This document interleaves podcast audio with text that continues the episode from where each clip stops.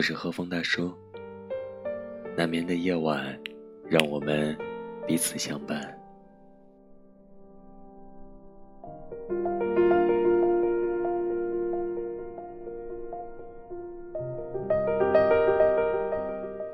今晚，让我们继续和大家一起分享上海复旦大学哲学博士陈果老师的书《好的孤独》。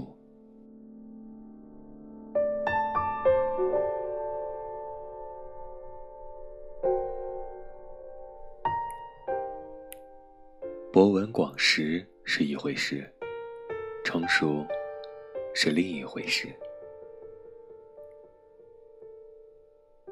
那么，成熟是怎么练成的？通过学习吗？学什么？学技巧？学知识？学为人处世之道？跟谁学？学书？生活之书，自然之书，怎么学？从经验中学，从阅历中学。可是，知识量与成熟度成正比吗？不见得。知识渊博是一回事，明辨是非是另一回事。知识、学历、学位。不足以评判一个人是否成熟。那么，阅历与成熟度成正比吗？也不见得。前人无暇自哀而后人哀之，后人哀之而不见之，亦使后人而复哀后人也。经历的事多，一般而言，会使人更懂得生活。但是。我们也常常发现，太阳底下没什么新鲜的阅历。人们每天耳闻目睹旁人折腾着，绝无必要的分分合合，似乎也并未以史为鉴，以他人为鉴。落到自己身上，也还是一样，用今天重复着昨天的错误，在人生选择的岔口，一意孤行地踏上那条。他人走过一万遍的弯路，见多识广的人不一定更成熟。那么，成熟的决定因素究竟是什么？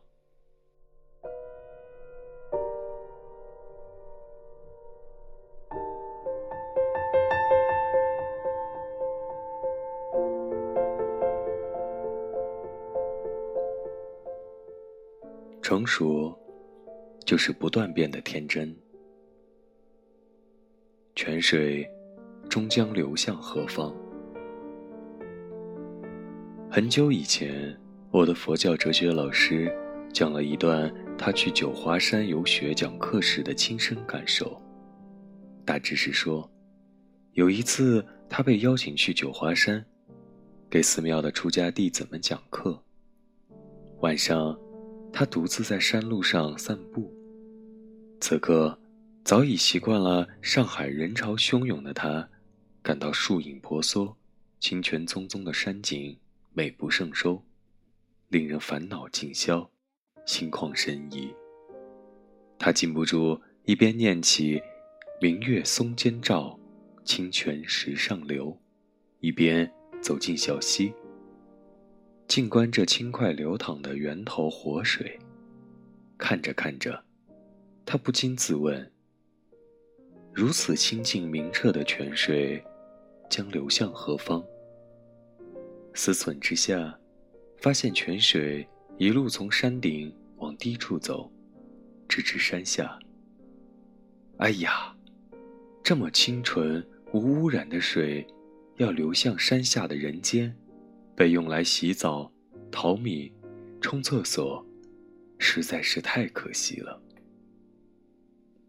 他顿时心生不安。然而，哲学爱好者往往有着打破砂锅问到底的精神，有着追根溯源的偏好。于是，他继续追问：被污染的水，又将流向何方？他想到。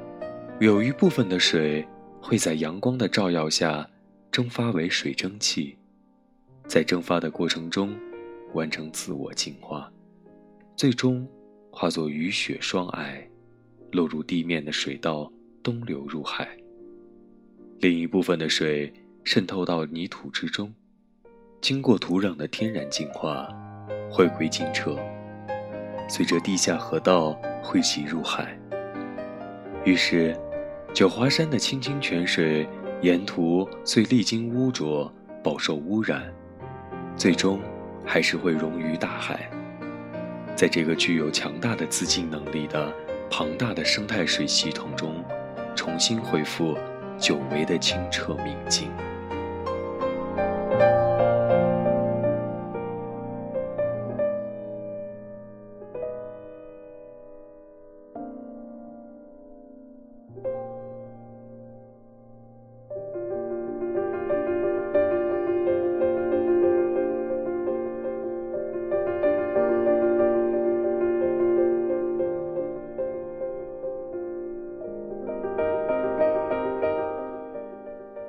人的成长，何尝不像九华山的泉水一样？每个人都有一个纯净无杂质的人生起点，如那轻松欢快的涓涓细流，然后必要经历一段沉浮不定、渐趋纷杂的成长过程，如那遭受污染、浑浊不堪的河道，最终总会回归于一个清净自在的。人生终点，如那容纳百川而自成一体的汪洋大海。在这个成长的过程中，我们逐渐成熟，看似越来越远离儿时的单纯，事实上，却是越来越趋近醇厚而圆满的天真。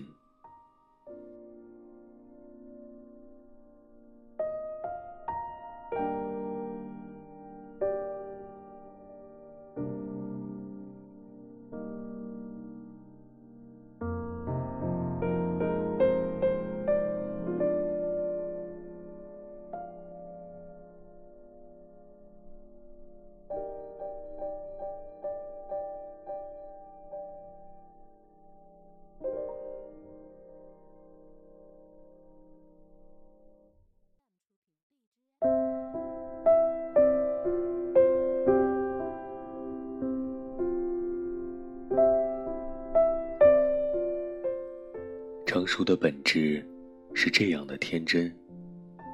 成熟最不能牺牲的，就是这样的天真。这是成熟者的底线，也是他的原则。